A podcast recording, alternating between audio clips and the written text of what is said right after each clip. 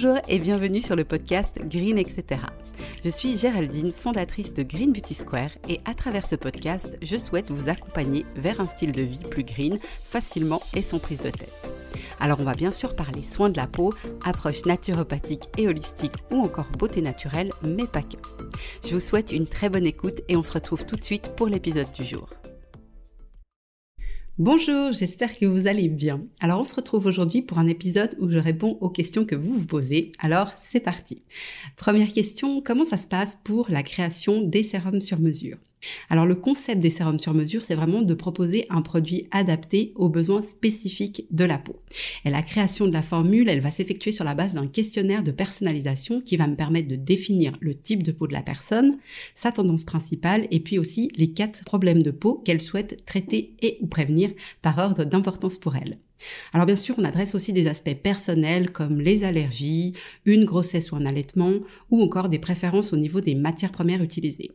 Si par exemple une personne ne veut pas utiliser une certaine huile, eh ben, je vais en tenir compte. Et puis je peux aussi faire en sorte que la formule ait une odeur douce pour éviter quelque chose qui sent trop fort le végétal. Les matières premières utilisées pour les sérums sur mesure, ça va être vraiment des huiles végétales bio et de première qualité et des actifs végétaux qui vont booster l'efficacité du produit selon les problématiques exprimées par chaque personne. Si vous avez des questions sur le concept, bah, n'hésitez pas, je suis avec plaisir à votre disposition.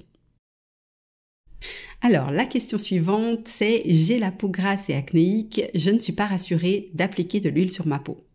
Alors, comme je peux comprendre, vraiment, ça, ça me parle beaucoup. J'ai moi-même ce type de peau et j'ai été longtemps à dire non aux huiles végétales par peur que ça graisse encore plus ma peau, que je ressemble encore plus à une boule à facettes et que mon acné explose. Il faut savoir par contre que la composition des huiles végétales est très proche de la constitution de la surface de notre peau.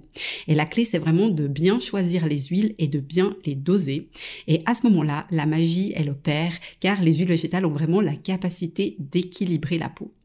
Contrairement aux croyances populaires, elles ne vont pas graisser votre peau et les pores ne vont pas se boucher si encore une fois elles ont été bien choisies et qu'elles sont adaptées à une peau grasse à tendance acnéique.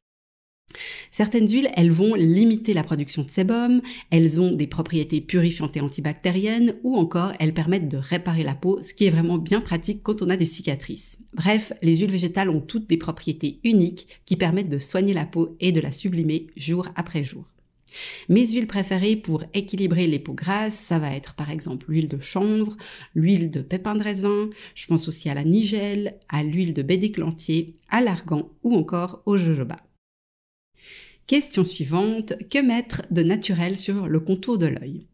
Alors c'est vrai que cette zone, elle est généralement fragile, très fine, et puis elle peut réagir très vite à la fatigue, à la déshydratation et au froid. Alors encore une fois, les huiles végétales sont une très bonne alternative naturelle au contour des yeux des grandes marques parce qu'ils ont des super pouvoirs, comme par exemple un pouvoir décongestionnant, lissant, nourrissant ou encore activateur de la microcirculation sanguine. Toutes les huiles ont la triple action de protéger la peau, de la nourrir et de limiter la déshydratation. Donc si vous utilisez déjà un sérum à base d'huile végétale, vous pouvez tout à fait masser délicatement le contour de l'œil pour autant que votre sérum ne contienne pas d'huile essentielle. Pour les huiles végétales spécialement recommandées pour le contour de l'œil, ma préférence va à la cartame, au tamanou, à l'huile d'avocat, à la rose musquée ou encore à l'huile de café. Et puis pour vous donner une petite recette facile à faire à la maison, euh, vous pouvez mélanger 38% d'huile de cartame, 41% d'huile de tamanou et 21% d'huile d'avocat à appliquer en massage sur la zone et plutôt le soir. Vous pouvez aussi penser aux hydrolats qui peuvent apaiser des yeux irrités ou gonflés. Euh, la camomille ou le bleuet sont vraiment d'excellents choix. La question d'après porte sur une marque, donc que pensez-vous des produits Velleda? Alors de prime abord, il me semble que ce sont de bons produits, en tout cas la, la, marque a bonne réputation, mais comme vous le savez, il faut toujours se méfier des apparences. Donc ce que j'ai fait, c'est que j'ai regardé la composition de trois produits pour me faire un avis. La première composition que j'ai regardée, c'est une crème hydratante figuier de Barbarie. Alors la composition est bonne, mais il y a vraiment deux petites choses qui me chiffonnent. C'est en premier la présence de l'eau en première position de la composition, ce qui va signifier que la crème contient relativement peu d'actifs et donc présente un intérêt qui va être limité pour la peau. Et en deuxième, on a la présence de parfums et d'allergènes. Et pour moi, ça reste des substances à éviter dans les soins du visage pour limiter les risques de développer des allergies, des irritations ou d'avoir la peau qui devient plus sensible, voire même intolérante avec le temps. J'ai ensuite regardé la composition du soin lissant contour des yeux à la rose musquée. Alors encore une fois, c'est un bon produit avec quelques petites retenues. En premier, la présence d'eau en première position, dommage, et en deuxième, de l'alcool qui est probablement utilisé comme conservateur, mais qui peut avoir une action desséchante. Donc c'est un petit peu dommage pour ce type de produit de ne pas avoir choisi une formule sans eau pour profiter d'une concentration maximale en actif et sans avoir besoin de conservateur. Finalement, j'ai regardé le soin des lèvres Evron. Alors, je sais pas trop si on prononce comme ça, mais ça s'écrit E-V-E-R-O-N. Et euh, ce soin des lèvres a une très bonne composition qui est sans eau, mais on retrouve euh, la présence de parfums et de six allergènes. Donc, dommage, c'était vraiment presque un sans faute pour ce produit.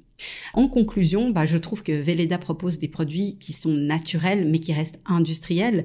C'est donc mieux que la plupart des mastodontes de l'industrie cosmétique, mais on ne peut pas dire que leurs produits soient vraiment de qualité premium. Vous trouverez mieux chez des artisans locaux qui fabriquent en petite quantité des produits de haute qualité. La question suivante, quelle crème pour le corps conseillez-vous pour les enfants? Alors j'ai pas vraiment de conseils à donner par rapport à une crème, je pense encore et toujours que les huiles sont la meilleure réponse pour soin de la peau, même celle des tout petits. Donc pensez par contre toujours à bien faire un test cutané pour s'assurer qu'il n'y a pas d'allergie. Vous pouvez appliquer simplement de l'huile de jojoba par exemple ou encore du macérat de calendula. Et si vous souhaitez un produit avec un peu plus de texture, vous pouvez vous orienter vers une texture baume qui sera vraiment plus nourrissante et protectrice qu'une crème. Question suivante, comment gérez-vous la charge mentale dans le couple? C'est vrai que depuis l'année dernière, euh, nos vies ont vraiment fusionné, donc on vit ensemble, on travaille ensemble, ce qui n'est pas toujours évident. Alors au niveau de l'activité professionnelle, on a bien établi le spectre des tâches de chacun dès le début, et donc finalement chacun est au clair sur ce qu'il doit faire, et ça se passe de manière fluide et plaisante. On a quand même une grande partie de travail qu'on fait depuis la maison et là, c'est un petit peu plus délicat parce que la vie pro et la vie perso ont tendance à se chevaucher. Alors on doit faire attention à poser un cadre pour finalement garder des moments de qualité à deux sans que l'entreprise occupe toutes nos pensées et tout notre temps. Donc euh, je trouve que c'est un chemin, c'est pas toujours facile, mais on essaye de faire au mieux et de trouver un idéal qui nous correspond. Alors ensuite, j'ai envie de passer au naturel, mais j'ai peur de l'effet rebond. Alors je comprends tout à fait, c'est quelque chose qu'on n'a pas du tout envie de vivre et qui peut retenir certaines personnes de sauter le pas. Tout d'abord, j'aimerais quand même vous dire que tout le monde n'est pas concerné. On évalue que ça touche en moyenne 30 à 40% des gens et dans la plupart des cas, ça dure vraiment pas longtemps. Le souci, c'est qu'on peut pas savoir à l'avance si on va être concerné ou pas. Et donc, mon meilleur conseil, c'est d'être vraiment prêt à passer à travers cette phase, si elle arrive, et de ne pas baisser les bras. Ça vaut la peine de comprendre pourquoi la peau va réagir de la sorte et je trouve qu'on accepte beaucoup mieux les choses quand on comprend le pourquoi du comment. J'ai un article sur l'effet rebond qui vous explique tout ça en détail. Je vais le mettre dans les références de l'épisode sur le blog. J'ai personnellement deux fois arrêté ma transition vers le naturel à cause d'un effet rebond et à chaque fois je suis repartie de zéro. La troisième fois j'étais vraiment déterminée à pas lâcher parce que j'avais compris ce par quoi passait ma peau et je savais que ça allait être un état temporaire. Le chemin a été long, mais clairement, ça a vraiment valu la peine de tenir le coup cette troisième fois, parce qu'une fois que l'effet rebond a été derrière moi, eh ben, ma peau, elle s'est transformée jusqu'au point où j'ai plus eu besoin de porter du maquillage du tout. Donc, il y a trois mots d'ordre que j'aime dire pour une transition réussie qui sont confiance, patience et persévérance. Et si vous n'êtes pas encore prêt à ça, eh ben laissez-vous simplement un peu de temps. Il faut que ça soit le bon moment pour vous et que vos motivations soient plus importantes que vos peurs. Et pour la dernière question, c'est encore une fois une question à propos d'une marque. Donc on me demande que pensez-vous de la marque Hello Body qu'on voit souvent et qui se dit clean? Alors je connais pas cette marque et tout comme pour Veleda finalement j'ai été regarder la compo de quelques produits pour me faire une idée. J'ai commencé par un produit qui s'appelle le sérum clarifiant rose divine. Dans l'ensemble la compo est bonne. Voilà, on retrouve les mêmes produits qu'avec Veleda, de l'eau en première position, des parfums et des allergènes, ce qui rend le produit nettement moins intéressant pour la peau.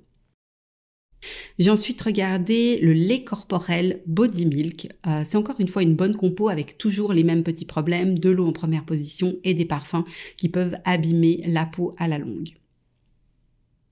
Et pour le dernier produit, j'ai regardé un booster fermeté. Alors dans cette euh, formule, il y a des ingrédients qui sont problématiques par contre, comme le carbomère, qui est un dérivé de plastique et qui est soupçonné d'être cancérigène et mutagène, ou encore le trisodium EDTA, qui est une substance allergène, irritante et très polluante. Donc à éviter.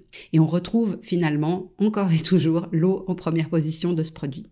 Donc dans l'ensemble, la marque a l'air relativement clean, mais pas de qualité premium.